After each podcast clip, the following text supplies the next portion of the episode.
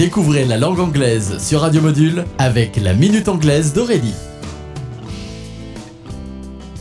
Hello everybody! Today, la Minute Anglaise vous propose de découvrir l'expression The world is your oyster. Mot à mot, the world, le monde, is your oyster, est ton huître.